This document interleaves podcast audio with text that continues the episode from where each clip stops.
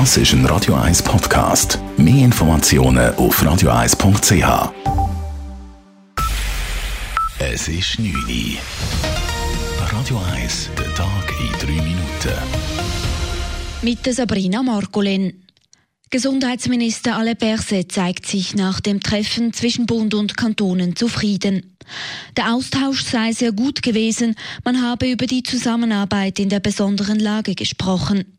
Konkrete Maßnahmen wurden jedoch keine getroffen.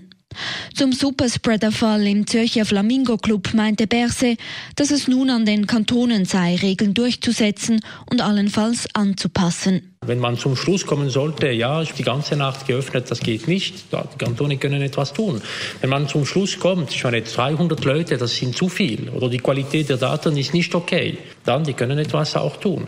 Das ist Sinn und Zweck des Epidemiengesetzes in besonderer Lage, dass wo es möglich ist, wo es Sinn macht, die Kantone wirklich sich adaptieren können, damit es gibt eine gute Situation im Kontext, wo es passiert. Weiter erklärte Berse, dass es eine nationale Regelung zur Maskenpflicht im ÖV vorerst nicht geben wird.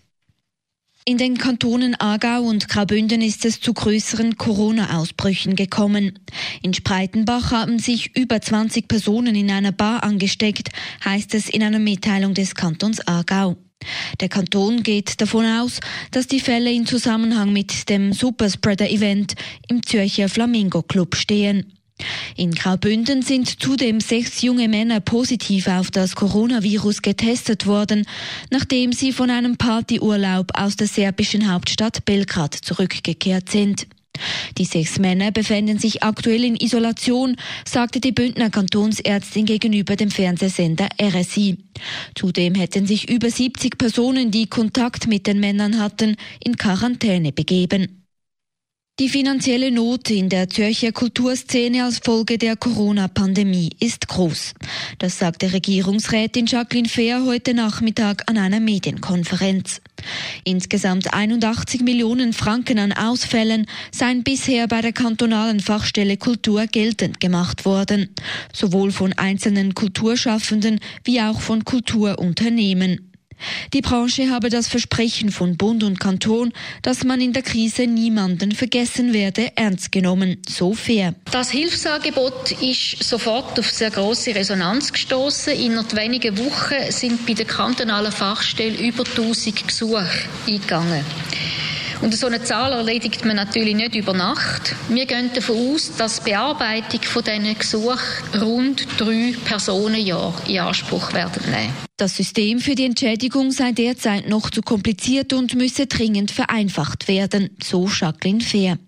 Denn Kultur sei im Kanton Zürich ebenso systemrelevant wie der Wirtschaftssektor. Der Zürcher Kantonsrat befasste sich den ganzen Tag mit dem Thema Klimaschutz. Raumplanung, Energiegesetz, Mobilität oder Landwirtschaft. In diversen Bereichen standen Maßnahmen zur Diskussion. Eröffnet wurde die Doppelsitzung mit einer Grundsatzdebatte. Dabei wies insbesondere Linksgrün auf die Dringlichkeit der Maßnahmen hin. FDP und SVP warnten unterdessen vor übertriebenen staatlichen Eingriffen. Das Problem der Treibhausgase müsse durch Innovation gelöst werden und nicht durch Verbote. Radio 1 Wetter. Die Nacht ist es grösstenteils klar, morgen Dienstag ist es dann meistens sonnig. Vor allem über den Bergen kann es aber ein paar Quellwolken geben. Temperatur am Morgen um die 12 Grad, am Nachmittag gibt es sommerliche 25 Grad.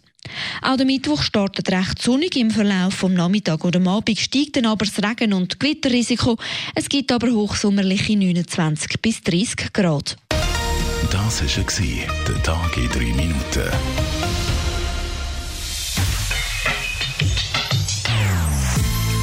Non-Stop Music auf Radio 1. Die besten Songs von allen Zeiten. Non-Stop. Radio 1.